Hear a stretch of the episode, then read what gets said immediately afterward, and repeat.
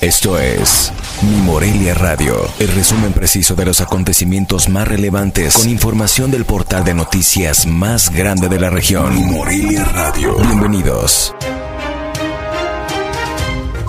Bienvenidos al resumen informativo de este viernes 3 de septiembre de 2021. Este día se confirmó que la aplicación de la segunda dosis de la vacuna contra COVID-19 al grupo etario de 30 a 39 años de edad en Morelia se realizará del lunes 6 al 9 de septiembre en los módulos de la Unidad Deportiva Ejército de la Revolución, Ciudad Universitaria y Poliforum de Morelia. Este viernes por la mañana, un grupo de trabajadores del Poder Judicial se manifestó en Morelia con una marcha que inició en el monumento a Lázaro Cárdenas y concluyó en la Secretaría de Finanzas. El gobierno del estado tiene un adeudo con el CRIT Michoacán de aproximadamente 53 millones de pesos desde 2018.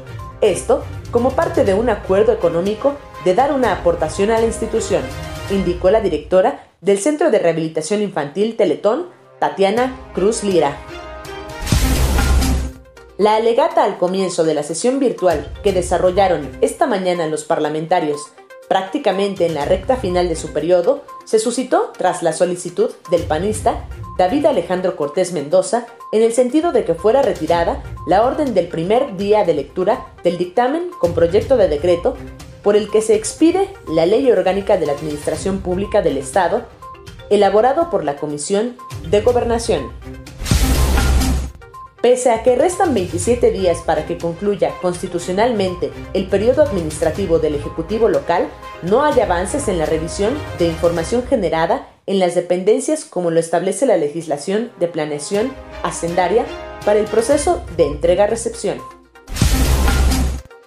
Debido a que una empleada administrativa obstaculiza trámites a estudiantes de la Escuela Normal Superior de Michoacán, integrantes del Comité Ejecutivo Estudiantil exigieron a las autoridades de la institución intervenir para regularizar procesos de reinscripción, titulación, prácticas profesionales, entre otros. Vecinos de la colonia Agustín Arriaga Rivera, afectados por las recientes inundaciones en la zona, denunciaron falta de apoyos municipales para drenar el agua de sus domicilios, limpiar la zona por posibles focos de infección y resolver la problemática de fondo.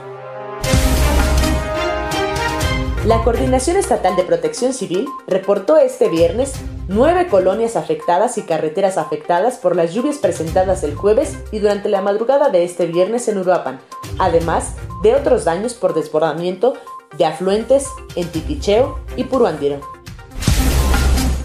El director de la Policía Municipal de Tepalcatepec, Pablo Méndez, confirmó a la Secretaría de Seguridad Pública que tras reporte de ataque armado en comunidades de esa demarcación, no hay registro de víctimas en las localidades donde se denunció tal situación.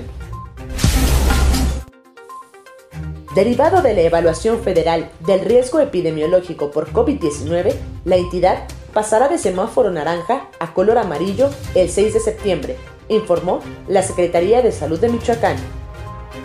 Esto fue Mi Morelia Radio. Te invitamos a que estés siempre bien informado. www.mimorelia.com Mi Morelia Radio. Hasta la próxima.